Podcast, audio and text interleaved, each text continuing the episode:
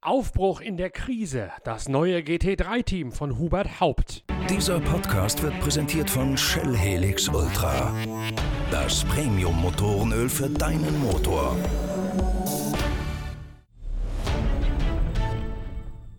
Es gibt auch gute Nachrichten. Mitten in der Corona-Krise hat sich Hubert Haupt ein neues GT3-Team zugelegt. Den Münchner kennen viele noch als ehemaligen Audi-Junioren in der Ur-DTM, als er Ende der 90er Jahre in den mächtigen Audi V8 Vorstandslimousinen gemeinsam mit Frank Bieler, Hans-Joachim Stuck und Frank Jelinski in der deutschen Tourenwagenmeisterschaft unterwegs gewesen ist. Damals gehorchte diese Serie noch der Gruppe A und war tatsächlich das, was ihr Name versprach, eine Tour Tourenwagenmeisterschaft. Audi hat mit dem wuchtigen V8-Modell damals die Vormachtstellung von BMW mit dem M3 und Mercedes mit dem beflügelten 190er beendet und Hubert Haupt war in teils kontroversen Rennen mithin schon damals von Stallregie geprägt, einer der Hauptdarsteller in dieser packenden Phase der DTM. Später dann hat er sich mit dem Team Rogue Racing, der Gebrüder Fabian und Michael Rogue aus Leverkusen, im GT-Rennsport verdingt, ist nochmal mit Opel in die DTM zurückgekehrt zurückgekehrt und nunmehr seit drei Jahren einer der Hauptdarsteller in der Silbercup-Wertung des internationalen GT3-Sports, also jener Unterkategorie in der inoffiziellen GT3 EM von Stefan Rattel, in der sich Herrenfahrer und Profi bei den Langstreckenrennen ein Auto teilen. Das Team, in dem Hubert Haupt seither gefahren ist, ist Black Falcon, eine Mannschaft, die in Moispart im Schatten der Tankstelle Döttinger Höhe am Nürburgring angesiedelt ist. Dort gibt es ja das große Industriegebiet, in dem unter anderem auch die Teams von Olaf Mantei und Phoenix Racing von Ernst Moser ihren Hauptsitz haben. Direkt am Kreisverkehr, wenn man reinfährt in dieses Industriegebiet, ist geradeaus durchfahrend die große Anlage von Black Falcon. Nun ist die Eifel immer auch eine Art Friseursalon und damit eine Nachrichtenbörse in Sachen Motorsport. Schon seit langer, langer Zeit, seit Ausbruch der Corona-Krise, erreichen mich, Norbert Okenga, immer wieder Nachrichten und Gerüchte, dass Black Falcon eines jener Teams sei, die von der zwangsweisen Rennpause ganz besonders hart getroffen seien. Es gab auch immer wieder Spekulationen nach neuen Anteilseignern, nach Teilübernahmen oder nach einer Aufsplittung des Teams. Und genauso ist es jetzt gekommen. Aus der großen Black Falcon Mannschaft, die GT3, GT4 und Cayman Trophy Wagen einsetzt, werden zwei Teams, de facto zumindest. Einen Teil davon, nämlich den großen GT3-Arm, den übernimmt quasi Hubert Haupt mit seinem neuen Rennstall HRT. Das Geld dazu hat Hubert Haupt mit Immobiliengeschäften in München erwirtschaftet. Dort sitzt er im Stadtteil Grünwald und ist eine große Nummer bei Projektentwicklungen und spektakulären Neubauprojekten. Gleichzeitig ist Hubert Haupt auch Anteilseigner an einer Sportgerätefirma. Das Rennteam ist allerdings schon immer ein lang gehegter Traum von Hupsi gewesen, wie sie ihn damals als Audi Junior in der DTM genannt haben. Jetzt baut er auf dem Fundament des Black Falcon Teams das HRT auf, also das Haupt Racing Team. Maro Engel, der AMG Performance Fahrer, ist eine der Speer Speerspitzen dieses neuen Mercedes-Kundenteams und die Ziele von Hubert Haupt sind gewohnt ehrgeizig, möglichst schnell auf Sieg fahren, sowohl in den internationalen SRO GT3-Serien als auch auf der Nordschleife. Dort wird Hubert Haupt mit seinem Rennstall bereits an diesem Samstag beim verspäteten Saisonauftakt der NLS, also der Langstreckenserie, mit an den Start gehen.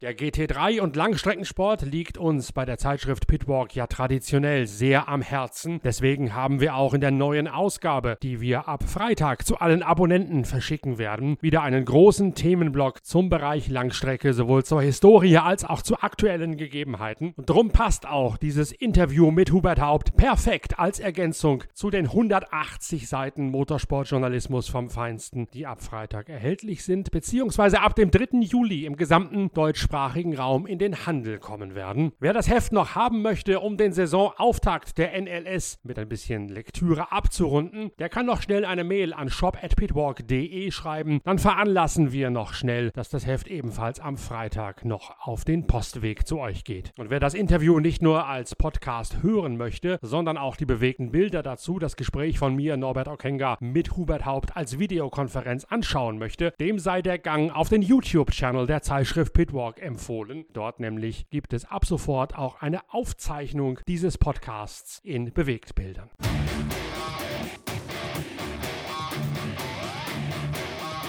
Hubert Haupt am anderen Ende der Leitung ist womöglich einer der Corona-Krisengewinner in diesem Jahr. Er hat sich, wenn man so will, den Traum eines eigenen Rennteams wahr gemacht, auf dem Fundament dessen, was früher mal der Black Falcon Rennstall in Meuspart in der Eifel gewesen ist. Nun habe ich, Hubert, einige Male schon Anrufe bekommen aus dem Eifel-Umfeld seit Beginn der Corona-Krise, dass dort viele Teams Angst gehabt haben um die Existenz, je nachdem, wie lange diese Krise, der Lockdown, das Nicht-Rennfahren dürfen andauert. Ist das bei Black Falcon auch so gewesen? Hast du da quasi den, äh, den, Not, den Rettungsanker geworfen bei deinem ehemaligen Team? Ein Rettungsanker kann man nicht sagen, was natürlich über die ähm, Corona-Situation ähm, alle Teams haben ihre laufenden Fixkosten, haben Personal, haben Mieten, haben Kosten ähm, am Laufen und ähm, über die ersten sechs Monate überhaupt keine Einnahmen. Und nachdem die meisten Motorsportteams, ähm, glaube ich, schon laufend monatlich immer von diesen Einnahmen leben, ist es natürlich dann sehr, sehr schwer handelbar, wenn man ähm, monatelang kein einziges Rennen fährt und somit diese, diese Einnahmen nicht generieren kann. Und ähm, mit Black Falcon, wir haben da schon länger, waren wir in der Diskussion und es war immer schon mein Traum, ein eigenes Rennteam aufzubauen. Und das hat sich jetzt vielleicht auch aus dieser Situation heraus ergeben, dass ähm, Alex Böhm sich in Zukunft ähm, mehr auf sein Kundenprogramm ähm, konzentrieren will, im, im GT4-Bereich, auch mit Porsche ich glaube, er will auch weiterhin GT3 in der, in der Creventic ähm, fahren. Aber wir ähm, fahren in Zukunft mit unserem neu gegründeten Team, dem Haupt Racing Team, ja, mit, mit AMG-Fahrern, auch mit AMG-Werksunterstützung, mit dem Jean-Paul ähm, Breslin als Teammanager, dem Marvin Wagner, der früher die Technik bei ähm, Black Falcon gemacht hat, und dem René Dufour. Das ist so ja, die, die große Säule dieses, dieses neuen Teams, ähm, machen wir den professionellen GT3-Bereich. Jean-Paul Breslin und auch Marvin Wagner sind ja auch Anteilseigner gewesen bei Black Falcon. Renault de Dufour ist einer von den vielen, vielen Weekend Warriors, wie wir sie schon öfter genannt haben, mit freiberuflichen Renningenieuren. Das heißt also, dein Team gründet schon sehr stark auf dem Fundament dessen, was Black Falcon früher gewesen ist. Ja, ganz klar. Ich meine, ähm, ich habe jetzt sechs Jahre Erfahrung mit den, mit den mit den Black Falcon Jungs äh, gesammelt. Und ähm, ich hätte mich jetzt, glaube ich, nicht getraut, in, in, mit einem eigenen Team hier ähm, doch relativ viel Geld zu investieren ähm, mit, mit Un Unsicherheiten von, von Mitarbeitern und, und Partnern. Und ähm, ich glaube, wir haben jetzt eine gute Basis gefunden, dass wir, ein, dass wir vom ersten Rennen an ein, ein professionell und ähm, ja, so aufgestellt sind, wie man aufgestellt sein muss, wenn man Rennen gewinnen will. Und unser großes Ziel ist natürlich, äh, Meisterschaften und Einzelrennen zu gewinnen. Als großes Ziel haben wir das 24-Stunden-Rennen am Nürburgring. Ich glaube, wir sind ähm, vom, vom Fahrer-Setup, vom ähm, Team-Setup ähm, aufgestellt. Und ähm, ich sorge halt jetzt auch dafür, dass wir die finanziellen Mittel ähm, da zur Verfügung stellen, um ähm, ordentlich fahren zu können. Aber das Black Falcon Team, was wir bisher kennen, existiert trotzdem noch weiter, weil Alexander Böhm es weiterhin fortsetzt in, im Cayman GT4 und in anderen Kategorien. Du hast nicht den ganzen Laden, den Bausch und Bogen gekauft. Nein, ich habe von Black Falcon keine Anteile, nichts übernommen. Wir haben lediglich ähm, Assets ähm, übernommen, Teile, die er, die er nicht mehr braucht für das professionelle GT3-Programm. Und ähm, somit braucht er natürlich auch diverse Mitarbeiter nicht mehr, die ähm, für das GT3-Programm bisher verantwortlich waren. Und äh, ich glaube, er hat einen guten Weg für sich gefunden, da ähm, erfolgreich mit ähm, Kundenprogrammen in Zukunft zu fahren. Und dein Programm ist auf Werksunterstützung von AMG ausgelegt. Ja, ich möchte gern natürlich mit AMG, ähm, wir werden 2020 und 2021, das, das sind die Verträge gesichert, wir wollen ein Performance-Auto in der äh, Nürburgring-Langstrecke einsetzen, beim 24-Stunden-Rennen am Nürburgring. Wir fahren die ähm, GT Endurance-Serie, wir fahren die Sprint-Serie ähm, mit dem Maro Engel, dem Luca Stolz und dem, und dem ähm, den beiden fahren wir den Sprint und im ähm, April fahren wir noch ähm, die, die Endurance. Wir wollen in Zukunft äh, Silberautos einsetzen, wir wollen Pro-Am-Autos einsetzen. Also wir wollen schon auch Kunden akquirieren, ähm, aber natürlich im Fokus, wollen ähm, Pro-Autos einsetzen und wir wissen, das kostet Geld und dafür braucht man einen Investor, der auch bereit ist, neben AMG ähm, dieses Geld zu investieren und ähm, dazu stehe ich bereit. Und trotzdem ist es nicht mein Ziel, hier Geld zu verlieren, sondern das Gesamtpaket muss am Schluss sich rechnen und sollte auch Geld verdienen. Und das mit AMG wird auch im nächsten Jahr so weitergehen, sagst du? Ich habe da nämlich aus dem Umfeld gehört, dass aus Grund von konzernpolitischen Verstrickungen der AMG Motorsport zurückgefahren werden muss, sowohl was äh, Performance-Teams als auch Performance-Fahrer angeht.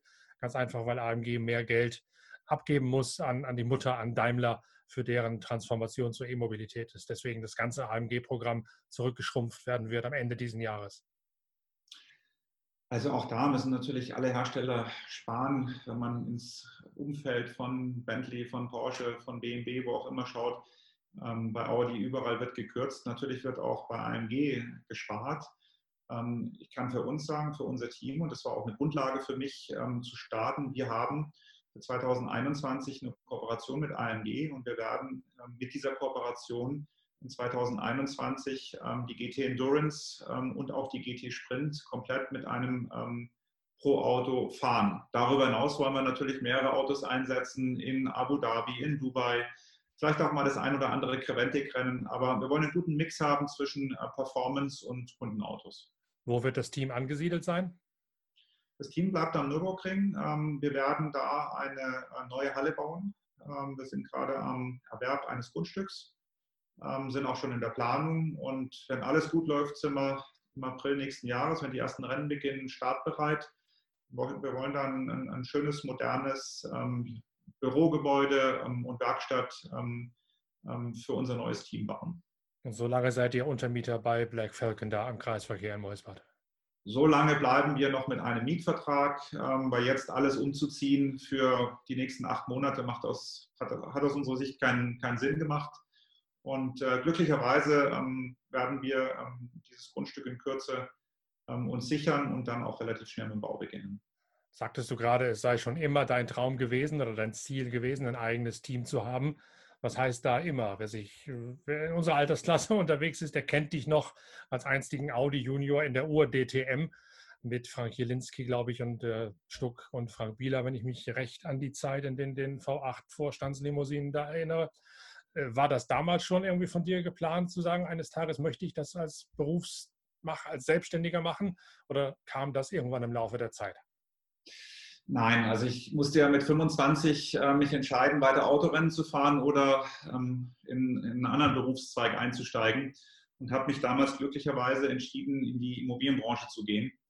Und so war ich auch mal eine ganze Zeit ähm, weg vom Motorsport. Und 2013 kam ich dann durch einen Zufall ähm, mit einem SLS zum Testen und dann auch zum ersten Rennen und so kam ich relativ schnell zu, zu Black Falcon und bin jetzt da die letzten sechs Jahre sehr erfolgreich in einem tollen Umfeld mit, mit Fahrern und Teamkollegen ähm, gefahren. Und, und seitdem habe ich eigentlich den Traum, irgendwann mal vielleicht ein eigenes Rennteam zu machen. Man schaut sich natürlich dann viele Teams an und man hat dann auch eigene Ideen, was könnte man vielleicht ein bisschen anders machen, was würde man gedanklich besser machen. Und ähm, die letzten zwei Jahre kam natürlich bei mir auch die Situation, ich bin jetzt 51 geworden, ich werde nicht schneller. Und in Zukunft wird es natürlich für mich auch schwieriger, die schnellen Teamkollegen an, an meine Seite zu kriegen. Und wenn man da ähm, dann irgendwann doch mit einem eigenen Team ähm, startet, dann ist es einfach ähm, für mich einfacher, meinen, sage jetzt mal, positiven Einfluss ins Team reinzubringen, meinen mein, mein Spirit da reinzubringen und auch natürlich die nächsten Jahre noch mit ähm, meinen schnellen IMD-Kollegen ähm, Rennen zu fahren. Du warst ja in den letzten Jahren, wo du Blancpain gefahren bist und auch die 24-Stunden-Rennen gefahren bist, eigentlich der klassische Vertreter eines Herrenfahrers, was ich im Gegensatz zu vielen meiner Kollegen nicht abwerten meine, weil ich sehr genau weiß, die Sportwagen leben von genau diesen Herrenfahrern, aber eben Fahrer, die neben der Fahrerei ein, ein Tagesgeschäft haben, sei es Immobilien wie bei dir, seien es Zahnärzte oder andere Geschichten. Ist das jetzt eine Renaissance dieser Herrenfahrer, die wir jetzt gerade erleben, aus der Not geschuldet, dass die Werke wegen Corona oder wegen E-Mobilität, je nach Interpretation, ihre Programme zurückfahren müssen? Ja, also es ist natürlich immer in Zeiten, ähm, wo es schwierig wird, ist man auf die Fahrer angewiesen, die auch mit ein bisschen Budgets kommen. Idealerweise auch noch ein Fahrer, der Budget hat und auf der anderen Seite noch ähm, schnell ist. Was ich ähm, sehe. Das war ja bei dir in den letzten Jahren so, so will ich es gesagt haben das war in den letzten Jahren bei mir durchaus erfolgreich so. Ja. Was ich immer sehe und was ich auch negativ sehe, ist, dass in guten Zeiten, wie wir es die letzten Jahre hatten, kommt immer sehr viel Werkseinfluss und viele Profahrer werden eingesetzt und werden von den Werken bezahlt und machen dann natürlich Serien wie so eine ähm, Blancpain ähm, Endurance-Serie in der Vergangenheit mit bis zu 30 Pro-Autos, ähm, meiner Meinung nach uninteressant dann für, für Fahrer wie mich wir fahren dann den Silber Cup, wir gurken dann irgendwo auf Platz 15 bis 25 rum, aber sind letzten Endes die Säule für diese Serien. Und wenn es dann schwieriger wird und sich die Werke mal ganz schnell zurückziehen, so wie wir jetzt die Situation erleben, ähm, reagiert man oft zu spät. Und deswegen ich, äh, plädiere ich immer dafür, dass man einen guten Mix findet zwischen den Pro-Fahrer, die auf Performance gehen, aber auch natürlich Silber- und, und Bronzefahrer.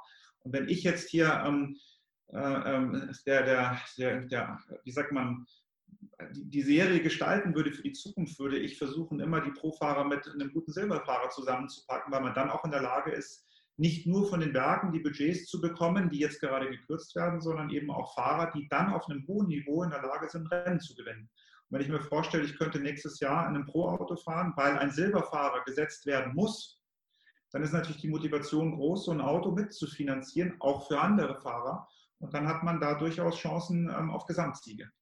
Ist das genau das Konzept, was du dir vorstellst für deinen Rennstall, diese Kombination aus Silber und Profi, die sich jetzt aus der Not heraus ergeben muss, ergeben wird? Ja, natürlich ähm, wird Stefan Rattel da erstmal ähm, lange drüber nachdenken, bevor er die Silberfahrer, die nicht ganz Profis, auf die Pro-Autos draufsetzt. Aber wenn natürlich die Hersteller allesamt, und die sitzen der, im gleichen Boot, in der gleichen Situation, nicht, nicht bereit und nicht in der Lage sind, ähm, volle Pro-Autos zu finanzieren und die Sponsoren werden eher auch schwierig sein, dann ist man auf Fahrer angewiesen, ähm, die ein gewisses Budget mitbringen, weil sie Spaß an dem Ganzen haben. Und mir macht das seit Jahren Spaß und ich kenne viele Kollegen, die auch Spaß daran haben und die schnell sind und die sich wünschen würden, in, in so eine Situation rein, reinzukommen. Und wenn man da gleich mal den nächsten Gedanken fasst, es gibt natürlich Serien, wo man äh, nur Profis fahren lassen könnte, wie zum Beispiel eine GT3 DTM. Da habe ich eine Plattform, wo ich für relativ kleines Geld als, als Werk einen kompletten Werkseinsatz ähm, abbilden könnte, wo sich die Werke dann wirklich gegeneinander ähm, bekämpfen können. Wohlgemerkt, du hast GTM gesagt, nicht DTM. GT, DTM, wie man es auch immer, wie man es auch immer nennen will. Aber GT3 DTM. Das GT Masters könnte ja genauso eine Plattform sein. Ja, die, GT3, die, die ADAC GT Masters finde ich ist eine, ist eine hervorragende Serie, aber das ist genau die Serie, die lebt momentan von den Profis, aber natürlich auch von den Amateuren, von den Silberfahrern, die, die diese Serie mitfinanzieren. Ich glaube, die machen das sehr, sehr geschickt und deswegen haben die auch so ein großes Starterfeld. Aber das, wenn wir mal zurückgehen in die Zeit, als ihr mit den Audi wegen der Kurbelwellengeschichte aufgehört habt in der Ur-DTM, war die Ausgangslage ja ziemlich ähnlich zu der, die wir jetzt haben. Die DTM wurde dann zur ITC, da war mit Ansage, dass das zu teuer werden würde, dass das nicht lange tragbar war. Und gleichzeitig hat der ADAC eine Plattform hervorge äh, ins Leben gerufen mit dem damaligen ADAC GT Cup, und ein späteres Team Rogue Racing dann sehr stark vertreten war von Anfang an. Und mit der STW, die quasi das damalige Gegenstück zur heutigen äh, TCR-Klasse ist, sozusagen. Das heißt also, man kann, ich könnte mir durchaus vorstellen, dass sich diese Geschichte da jetzt wiederholt, ob gut oder schlecht, aus DTM-Sicht sei dahingestellt. Ja, wenn man sich mal die ganz alte DTM anschaut aus Ende 80er, Anfang der 90er Jahre, da sind ähm, Privatteams mit ein bisschen Werksunterstützung ähm, gegeneinander gefahren. Da, ist, ähm, da sind zwei Mercedes-Teams äh, gegeneinander gefahren und ähm, da gab es dann teilweise 40 Autos am Start. Das war natürlich für mich die beste DTM, die es jemals gab.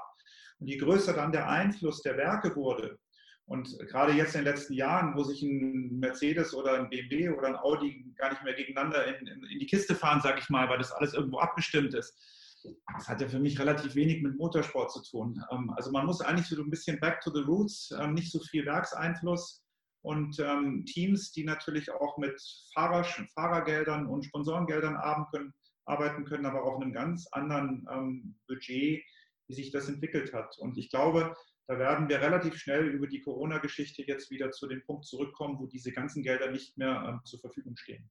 Und deswegen arbeite ich so darauf hin. Ist das dann eben genau die Chance für jemanden wie dich, der in anderen Wegen ein bisschen zu Vermögen gekommen ist, ich hoffe nicht nur ein bisschen, und deswegen jetzt in den Motorsport einsteigen kann, um quasi solch eine Teamrevolution mit anzuschieben oder ein, ein, ein Emanzipieren von den Werken, sagen wir mal, um es nicht so dramatisch zu machen? Ich glaube, es ist, eine, es ist jetzt eine gute Chance, mit einem eigenen Team, ähm, mit einem ja, natürlich guten Umfeld meiner, meiner, meiner Mitarbeiter, die ich jetzt da habe, auf, auf professionellem Niveau, mit deutlich geringeren Budgets, als wir es in den letzten Jahren erlebt haben, ähm, erfolgreich ähm, Rennen fahren zu können. Und zwar nicht nur im Amateurbereich, dass man nur Bezahlfahrer auf dem Auto hat, sondern eben mit der Kombination Profahrer und, und Bezahlfahrer. Ich glaube, da kommt man nicht drum herum und das sehe ich jetzt für mich als Chance und das war jetzt auch der Grund, warum ich da eingestiegen bin. Findet man das Geld, das nötig ist, um so etwas zu beschicken, zumindest den Anteil, den Sponsoren bringen müssen? Oder musst du da in Vorleistung gehen und hoffen, dass die Zeiten irgendwann mal wieder freundlicher werden? Ja, natürlich bin ich jetzt, was den, den, den Kauf der ganzen Assets, Autos, ähm, Ausstattung, ähm, das ist natürlich jetzt schon eine Vorleistung von mir. Das ist ein Erstinvest. Aber wenn man ähm, dann unterscheidet. Das ist klar, das ist aber ja ein normaler Unternehmensgründungsprozess, wie wir mit der Zeitschrift genauso gemacht haben. Die muss man natürlich finanzieren und, und bezahlen. Ähm, aber die, die laufenden ähm, Betriebskosten, also Rennen ähm, fahren, da wollen wir eigentlich über Sponsoren, über AMG-Unterstützung zum Schluss kein Geld verlieren. Und deswegen sage ich ja, man braucht Fahrer, die in der Lage sind, Gesamtsiege fahren zu können, die aber auch ähm, Budgets mitbringen. Und das geht nur mit der Kombi, ähm, dass man da diese Silberfahrer ähm, in die Pro-Wertung mit einfließen lässt. Was ist da reizvoller für ein GT3-Team? Das Ratell-Gefüge mit den internationalen Serien oder die NLS, also die einzige VLN mit dem Flaggschiff, mit dem Leuchtturm-Event, 24-Stunden-Rennen, was alles überstrahlt? Ah, das hat natürlich bei mir schon sehr emotionale, ähm, ähm, wie sagt man, Gründe. Also ich stehe schon immer auf die, auf die Nordschleife und natürlich wollen wir auch in den nächsten Jahren ähm, Nordschleife fahren und deswegen steht es für mich gar nicht zur Diskussion, ähm, dass wir ähm, vielleicht nur international fahren wollen. Äh, Stefan Rattel, die, die, die SRO-Serie finde ich ähm, auch, also eine ganz tolle Serie, es sind tolle Rennstrecken. Ähm, das hat Flair, das hat äh, mit momentan 55 Autos, wenn es auch nächstes Jahr weniger sind. Das ist für mich schon die, die GT3-Serie in, in Europa. Ähm, die IGTC Interconti ist natürlich schon sind Highlight-Rennen, ähm, die, man, die man gerne fahren will. Also das ist auch das Umfeld, in dem wir uns in den nächsten Jahren bewegen wollen. Aber der Nürburgring ist bei uns immer gesetzt, weil wir alle Spaß dran haben und wir wollen da ähm, 24-Stunden-Rennen erfolgreich mit bestreiten. Aber ein GT Masters zählt dann nicht zu den Sachen, die automatisch gesetzt sind bei HRT. Ich glaube, es gibt schon, ähm, man muss da schon unterscheiden. Ähm, einerseits will man die internationale Ebene erfahren mit, mit SRO, also bei Stefan Rattel, oder, oder geht man in ADAC GT Masters. Ähm, wir waren da immer in, in Richtung international unterwegs, plus Nürburgring-Programm. Ähm, wenn man jetzt noch ADAC GT Masters dazu packen würde, glaube ich, dann ist es auch irgendwann mal zu viel für ein Team, um wirklich auf einem hohen Niveau ähm, mit, mit ja, entsprechender Performance fahren zu können. Wie entwickelt sich die IGTC, die internationale GT-Serie mit Rennen in Kyalami, in Indianapolis? Spa zählt natürlich auch dazu, aber die großen, wie man im Formel-1-Jargon sagt, Flyaway Races kosten natürlich deutlich mehr Geld. Ist das für ein Privatteam beschickbar, finanzierbar oder muss das auf jeden Fall mindestens Semi-Werksteam bleiben? Also ich glaube, das ist absolut ähm, finanzierbar, weil es gibt weltweit ganz viele Fahrer, die auf diese Intercontinental-Serie ähm, ähm, achten. Das Problem ähm, bei der Serie war, dass in Spa so viele Werksautos am Start sind, dass ein guter, ein gutes Silver Cup Auto, was für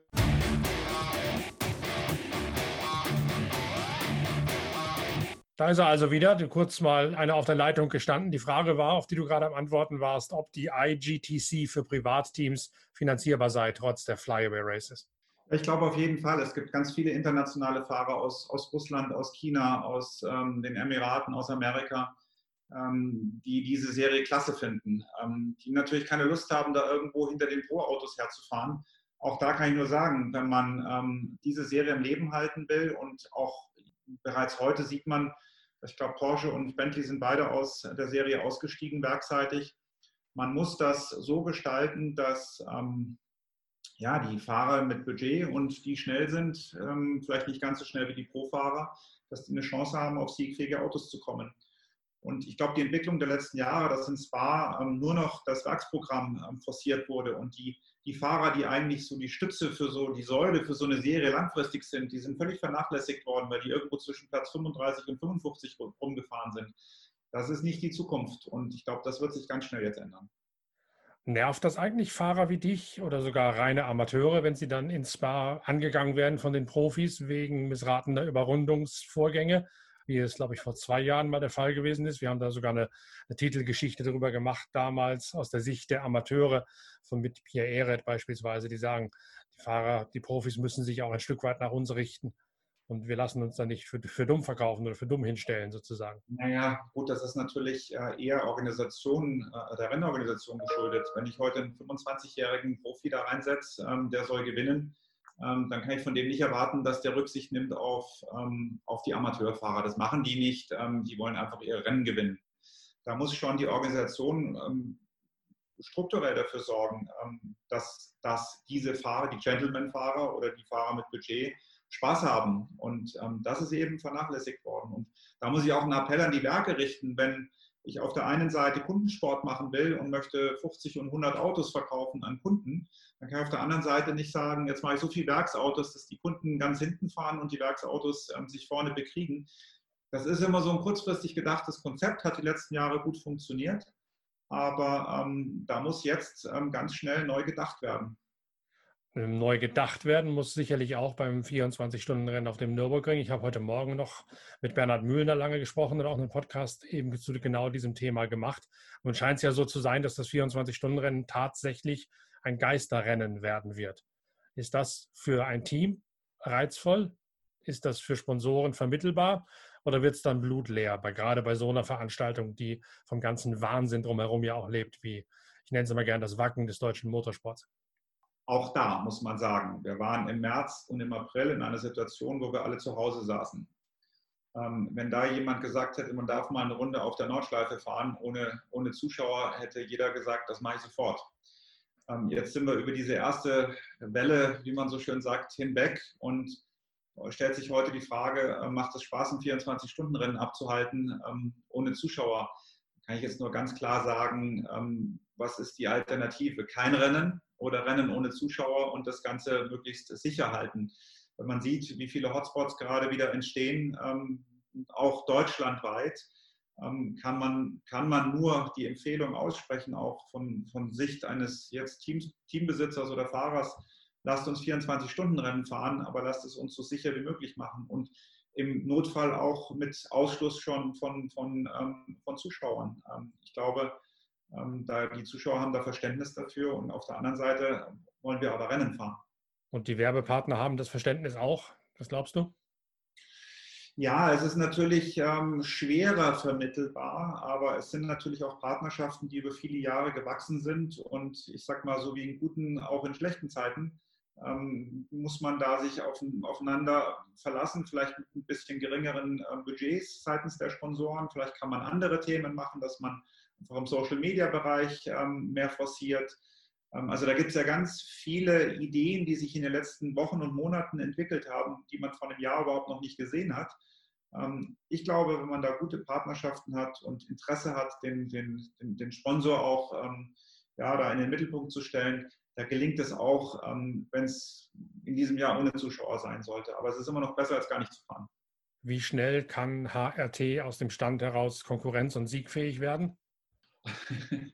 Ich hoffe natürlich, dass wir jetzt das erste Vorleinrennen gewinnen am Wochenende mit dem Maro Engel und dem Patrick Assenheimer. Ähm, ich, also ich gehe mal schwer davon aus, dass wir ab dem ersten Rennen ähm, konkurrenzfähig sind. Natürlich braucht man immer auch das Quäntchen Glück, um ein Rennen zu gewinnen, aber ähm, ich sehe uns gut aufgestellt. Du hast jetzt schon gesagt, Renaud Dufour als Renningenieur und Marvin Wagner als technischer Leiter vom Sianze sind dabei von Black Falcon. Wahrscheinlich sind aber ja auch die mindestens genauso wichtigen Mechaniker auch teilweise von Black Falcon mit übernommen worden, sodass da das Wissen vorhanden ist, mit auf hohem Level einzusteigen. Ja, das war natürlich schon auch eine Grundlage für ANG, ähm, dass wir hier ein Team zusammenstellen mit Mitarbeitern ähm, und einem gesamten Umfeld, dass wir von Tag 1 konkurrenzfähig sind. Das Auto ist konkurrenzfähig. Ich glaube, das Team ist gut aufgestellt und die Mitarbeiter wissen alle, was, was zu tun ist. Also ähm, ich denke mal schon, dass wir konkurrenzfähig sein werden von, von Tag 1 an. Aber das Ganze ist dann von den Fahrern bis hin zu den Mechanikern doch tatsächlich so eine Art Bob Black Falcon 2, der heißt nur anders. Nein, es gibt natürlich auch neue Teammitglieder, es wird neue Fahrer geben, es, äh, es gibt äh, andere Organisationen. Also Natürlich haben wir einen, einen, einen Teil von guten Mitarbeitern ähm, von, von Black Falcon nicht übernommen. Die ähm, fangen bei uns jetzt an. Aber es gibt natürlich auch andere Mitarbeiter, die wir jetzt ähm, aufbauen werden, um das Team ähm, professionell zu vergrößern.